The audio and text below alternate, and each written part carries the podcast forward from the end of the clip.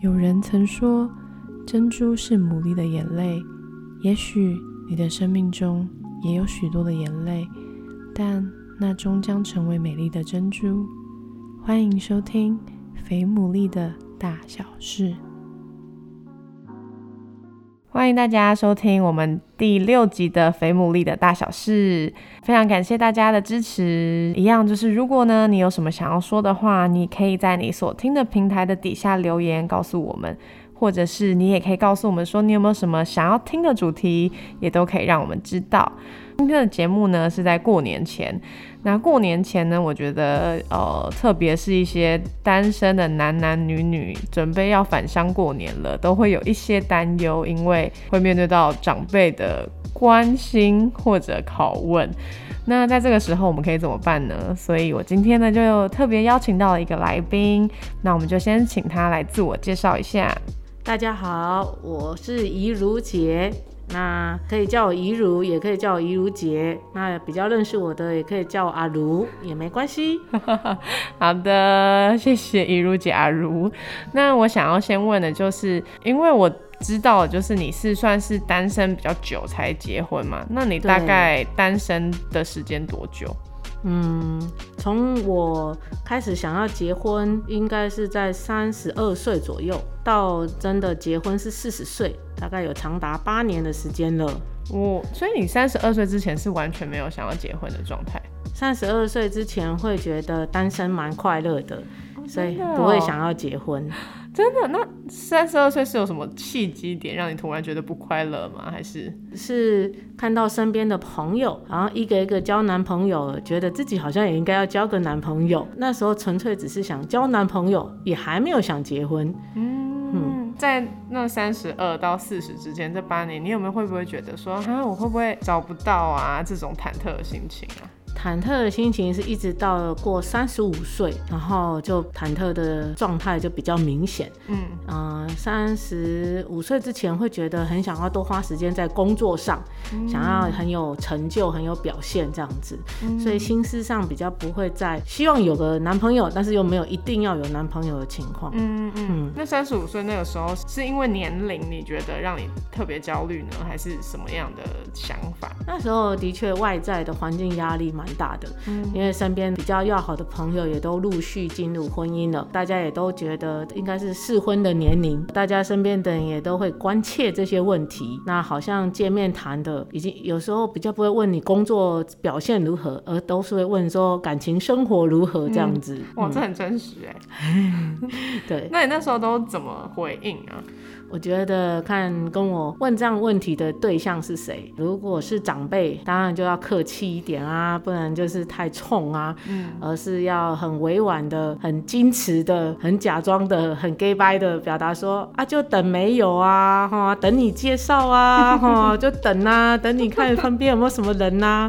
那如果是比较同辈的啊，或是比较已经结婚的好朋友，然后他们来鼓励的时候，就会比较真实的表现出自己的一。个哀怨就是我也有努力呀，可是就没什么机会，也没什么进展。尤其是周遭的环境，不是已经死会的，就是什么都不会。对，当时的想法也是蛮多自以为是的这种想法，这样子。嗯，特别也想问，就是一定也很多人就是在单身的时候会面对到一种，就是真的旁边的人就没有合适的对象，难免会有一些的失望。那怡如姐那个时候你是怎么样面对那个情绪，还是你不太是这种感觉的？嗯，有很多的失望啊。一开始会很多的失望，会觉得适合我的好像我们都不来电，那来电的都不适合我的，然后呢专吸引到一些根本就不可能会有机会的人，那时候也是会怀疑人生这样子，怀疑说啊好像要找到一个对的对象，好的对象不是那么一件容易的事情，试着去联谊，试着去认识其他的异性，试着表现自己。但是好像要么就是变成我是人家的哥们，要不然就是别人是我的姐妹们，嗯，就会是这种情况，嗯，就不来电，嗯，不来电。后来是就是直到遇到你现在这个先生为止，就觉得哎，一切都刚刚好。这当中有一些曲折，嗯，这当中有曲折，就是说也曾经努力降低自己的标准。啊，尝试跟一些可能跟自己不是那么的合适，可是会硬要交往，会硬要花时间心力去，所以也走了一些冤枉路。那在这个过程当中，我也会去祷告，我也会去求问神，过程中心情都会起伏，信心也会起伏，甚至于觉得是我自己标准眼光太高，那应该要降低标准。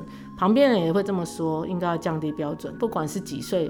都在你的安排之下。有一个时刻，那个时刻是我跟上帝呃交出我所有的决定权呐。那个时候我说：“好吧，上帝啊，反正我的一生都在你的手中。那既然如此，如果你觉得我六十岁才需要结婚，七十岁才需要结婚，那也没关系，因为我知道你会让我结婚的话，所以我就顺服你自己的安排。”那你觉得看怎么办好就好了。那当我做这样的一个祷告的之后呢，我的先生就出现了，这样子。那他他你们是在什么样的场合下呃认识的？还是他是一直都在你生活周围的朋友吗？哎，他倒不是我生活周围的朋友哦，嗯，他是从呃另外一间教会才刚来我们这一间教会。哦，那呃我们正好有在办一些联谊活动。嗯。那我是主办者之一，然后呢，参加活动当中，我们就因为这样的活动而认识，就开始一连串的偶遇，觉得。哎，很聊得来的一些场景出现，这样子。跟他互动的过程当中，有没有就是因为会不会觉得说啊，我都已经四十岁了，那我不想要再浪费时间在一个不晓得有没有可能的关系里面。那那在这个时候，你会你会怎么样跟他互动？跟他认识之前，其实也有学习跟其他的异性交往，嗯，学习跟其他异性的互动，嗯。那我把这样的情况比喻成每一个人就像在试吃菜，或者是在试穿衣服。你越试到后面，你会越知道什么菜是最适合你的，或是什么服装你穿起来是最舒服跟最好看的。嗯，所以当遇到他的时候，在尝试交往的过程中，你就可以很快的判断出这个人他跟你。契合度有多少？这样子，嗯嗯，那你有没有分享一下你判断的有哪些点？第一个在意的点是我很在意这个人可不可以跟我聊上帝的话，嗯，因为毕竟我觉得自己是还蛮看重上帝的话，然后可不可以一起祷告的？那刚开始我们做朋友的时候，其实分享的都是上帝的话跟一起祷告，然后再会观察这个人坦不坦诚。嗯，他这个人的这个在大众群体之下，他是怎么样的一个表现？嗯，是比较畏缩的呢，还是比较是那种很抢风头的呢？就是会在呃群体当中观察他这样子，嗯，看到说他有一些优点，那看到他的优点啊，欣赏他，先从欣赏他的角度，那他也。会开始呃觉得跟我聊得很契合，所以呢也会常常将他自己的真实面越多的揭露，让我知道这样子。嗯，那你们从认识到真的交往大概多久啊？哦，这有点快。呃，这个快速可能是在于我们认识到交往，确定要交往，应该是一个。不到一个半月，哇，那真的很快，真的很快。那那个快，就是因为有祷告，有上帝的一些回回答，在透过环境，透过所处的一些呃呃人事物，然后就会回答你，嗯，然后回答你说，哎。好像可以继续往下一步，继续往下一步。所以，当他提出要交往的邀请的时候，我跟他回应说：“那我很看重教会牧师的看法。那我希望他，我们是先经过教会牧师约谈过之后，然后我们再决定要不要进入交往。”嗯嗯嗯。那那时候牧师有吓一跳，我说：“怎么？”是有一方面是他的牧师先谈完，然后第二个才是我的牧师再谈完这样子。那因为都是在真理堂的牧师嘛，我刚刚有说他是从别的教会过来的。那第一先跟他牧师谈的时候，呃，他的牧师是呃，就是当然很意外。然后呃没没没有想到，因为我们牧师给我们的建议就是说，我那我们在祷告寻求一个月到三个月，嗯，再确定是不是是属于冲动型的还是怎样子，嘿，然后那这段时间我们一边祷告寻求的时候，都是就是开始阅读相关的一些交友恋爱的书籍，嗯，然后来讨论彼此的观点。那重点就是看这个人就会听其言观其行这种情况，就会查验，嗯，那经过一个月之后，我们又再跟我的牧师谈。啊，我的牧师就会更加的，就是了解他的背景，了解他的状态这样子，然后我们就是确定正式啊进入交往这样子，哇，对，就很快，真的很快哎，我自己也吓一跳，对，嗯，我自己也蛮意外，嗯，尤其是在等待那么长的时间，嗯，尤其是在尝试过那么多失败的经验，嗯，然后其实。在那一刻，其实是会觉得不可思议，嗯，然后特别是当他出现的时候，还会半信半疑，说这是真的吗？这这次不会再失败或失望吧？好，或者什么的这种疑惑会出现，有时候会有一个不安感还是会出现，嗯，但是因为做过之前那个祷告嘛，就是觉得不管几岁，反正上帝你负责。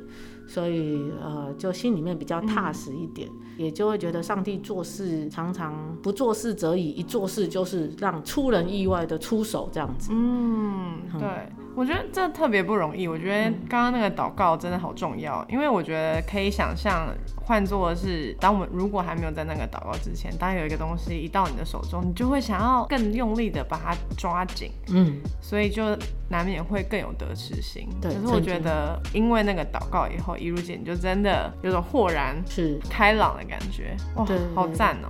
那你们这样交往到结婚中间，你们是交往多久？不会也不会是一个半月吧？啊，没有没有，这个是别人的记录，别人的记录是半年内这样子。嗯，我们中间其实有一度有可能会决决定要终止那个交往的关系，是在于说有一些他有他的择偶的条件，可能在我身上会找不到。嗯嗯，就是比如说这个外表上是可以很吸引人的。那我不是外表第一眼很吸引人的，我是我带给他的感觉是相处让他很舒服的，嗯，但是我不是外表第一眼很吸引他的，嗯，那他呃就是我是我是男生嘛，我是弟兄嘛，所以外表那个眼眼睛看到的还是很重要这样子。那这你没有觉得当初这个点 有吗？有讨论过吗？好了那时候呃也因为是因为我有。继续紧紧抓住上帝，嗯，因为每每一次出去，我们都会祷告，回来也会祷告嘛，然后确定要不要跟这个人继续走下去，也会继续祷告，嗯，所以当他提出来这个点的时候，我没有太大的情绪反应，虽然我心里面是波涛汹涌啊，但是我就很平淡的说，好，我尊重你。你回去好好想清楚，跟祷告清楚，这种事情的确是不能勉强的。尤其是如果要继续往下走，走到进入婚姻这个阶段，那你不能，我们不能够只是凭着感觉，凭向着感觉走这样子，哈。那这是交往多久？半年后，嗯，半年，OK，半年后的事情，嗯，对，那。他回去想的时候，他第一个他想到，他觉得很意外，因为他过去他也是交往过很多女生的，所以他过去他交往的女生，要么就是会一直缠着他，要么就是他，呃，他放不下这样子。可是他这一次是他想放下的时候，别人那个女生没有一直缠着他，所以他觉得这个是让他不一样的经历。嗯，第二个他正好听到某一个牧师讲交友恋爱的交友恋爱观的时候。然后他突然有一个新的看见，啊，那个新的看见让他可以放下，或者是就是不再坚持说，啊，外表长得好看不好看是优先条件这样，而是相处得来相处不来才是他最需要的这样子。对，所以我才会让说，那你回去安静一个礼拜，然后他三天就回来找我了，爆他的料。那那三天你不会内心，你那三天怎么度过的？嗯。三天的确很多的内心戏呀，嗯，内心戏有有会有很骄傲的一面，就是哈，你也不搞清楚，谁给谁机会啊？什么这种自我的这种对话，又或者是，对啊，我就是长得不漂亮啊，我又不是属于外表亮眼型的啊，也不是属于身材纤细型的啊。那这个既然一第一次当初认识我的时候你就知道了，那你干嘛还来招惹我嘞？哦，类似这些种种负面情绪，一定在里面很多的翻腾。然后我也大概只能就是去呃找人陪我祷告，或是自己去祷告。然后也知道说，啊，如果是出于呃上帝的带领，那他负责，那将来也是他要负责，所以现在就是交给他负责。那我也不需要太太紧张这样子。那就算会难过，上帝可以擦干我的眼泪，然后继续勇敢向下一段恋情前进，这样子。天哪，我觉得你的信心是很不可思议的，就是我觉得是你真的一定因为你有经历过上帝很很真实、很美好的一面，不然我觉得一般人如果遇到这种事情，感觉很容易就应该是之前有一个很严重的失败。嗯，那个失败是我放不下一段感情，拖太久了。那一段感情其实是很不踏实的一段感情，而且是嗯很不被看好的一段感情。嗯，那那一段感情我藕断丝连好几次，那好几次的一个过程当中，让我看见我自己其实真的很没信心。为什么会藕断丝连？就是我就怕失去嘛，嗯，所以就又再。再试一次，好像他有一点点进步了，好，啊那就再试一次。好像我们关系又好一点，然后就再试一次。可是事实上，一次又一次的结果，就只是证明说我信不过，我相信不了上帝会把最适合我的带给我这样子，所以我要自己去找，我要自己去抓这样子。那那一段感情是在哪个时期？是三十？预计那时候好像是三十四岁的时候，三十四岁，嗯，三十四一直到三十八，哇，四年的时间，对，四年，哇，大学都念完了，你看，不要再念研究所了。那我我那我听完就很好奇，那你后来怎么痛定思痛的？就是我真的我要跟这个害怕失去的这一段说拜拜。你是怎么？因为累积太多的决定要停下来，然后的难过，然后其实是没有处理的。嗯。然后后来又再死灰复燃，然后又再尝试，然后又一样没有，然后就再累积那个难过。然后一直累积到最后一次的时候，痛定思痛，就是实在太痛了，才能够痛定思痛，说真的不能再这样下去了，因为时间、青春还有跟上帝的关系都耗尽了，好像自己在给自己找一个很大的一个不会永远不会有确定跟答案的一个未来这样子。所以那一次痛定思痛，就是我知道，我想起来，不再假装有所谓的单纯好朋友这种迷失。没有就是没有，没有什么。还有你是我的好朋友，我们做不成恋人，但是我们做朋友吧，那是骗人的。嗯，因为那个会一直有一个钩子，一直勾着你，要前进也不是，要后退也不是，这样。所以那个时候是你们就没有再联络了。对，我就用封锁他的通讯方式，要不然我我知道我会心太软，嗯，我会再接他的电话。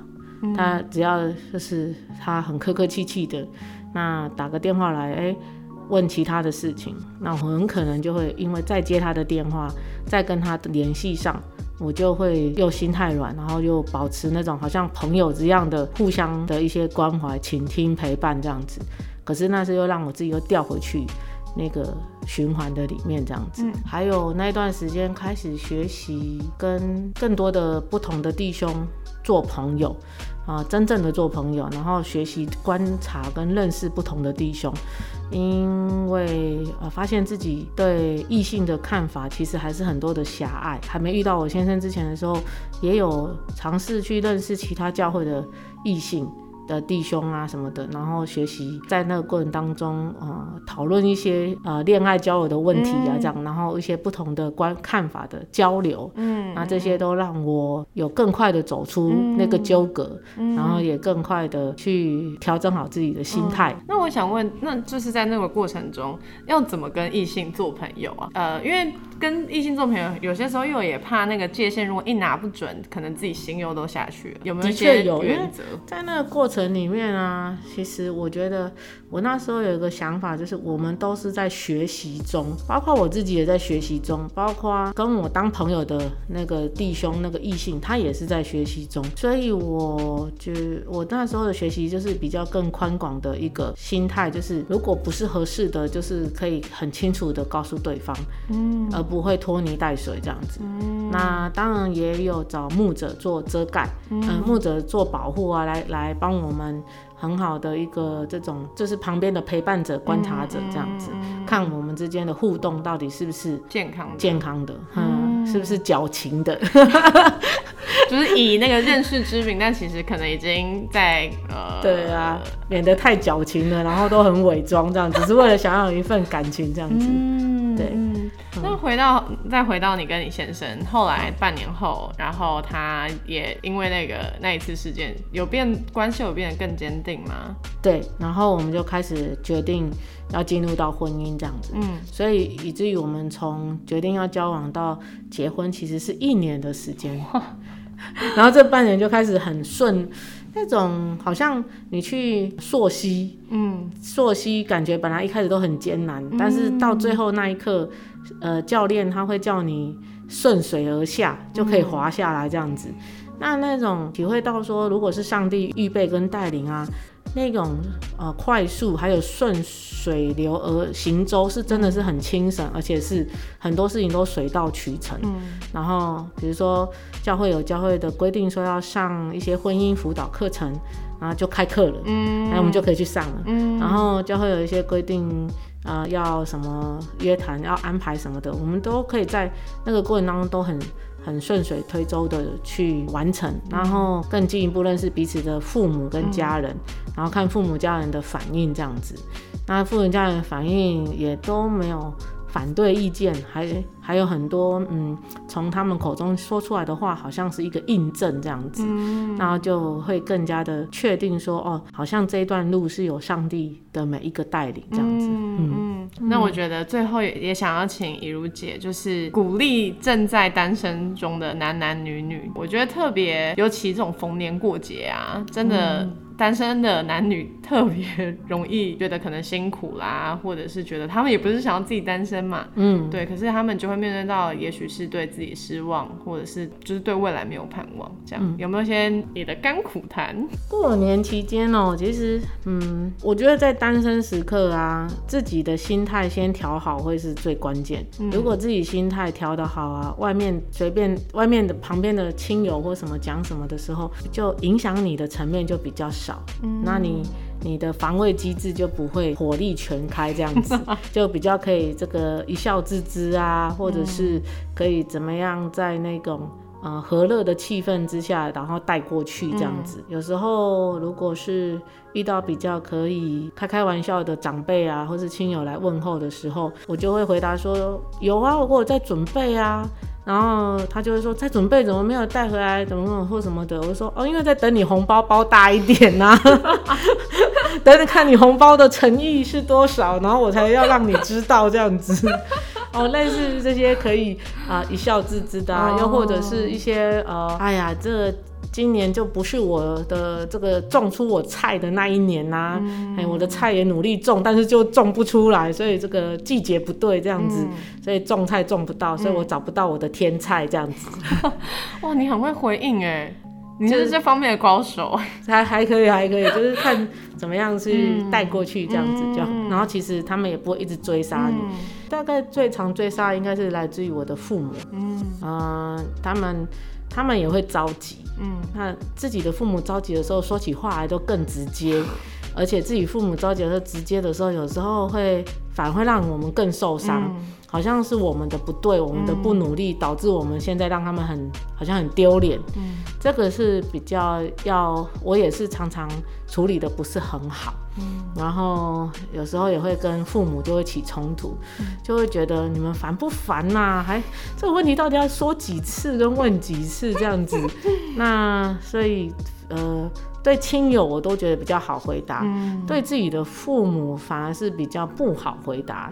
哎，那嗯，有一次我就跟我妈说：“那你这么想要我结婚，那麻烦你把菜市场的看是卖鸡的啊、种菜的啊，统统都介绍过来好了啦。你看你菜市场认识谁这样子？哦，然后我妈也就是。”就是觉得我在好像在说嗯反话反话这样子，也没有太搭理我这样子。那大概就是长过程大概会是这样。嗯，那有没有这些都是我们可以面对外面的一些交战守则嘛？对。那我觉得独处的时候，哦，那个对，有没有什么一些建议或者是你的经历？嗯。独处的时候，就是最好的预防性，就是不要看太多爱情片，因为那个真的会更幻想跟更感伤。但是我也都做过，我也不能说禁止你们做，因为不看爱情片太没有心灵的滋润了，这样子 就会觉得连梦想都没有了，这样子，欧巴也都不见了，这样子。那所以呢，我觉得独处的时候最要紧的就是当。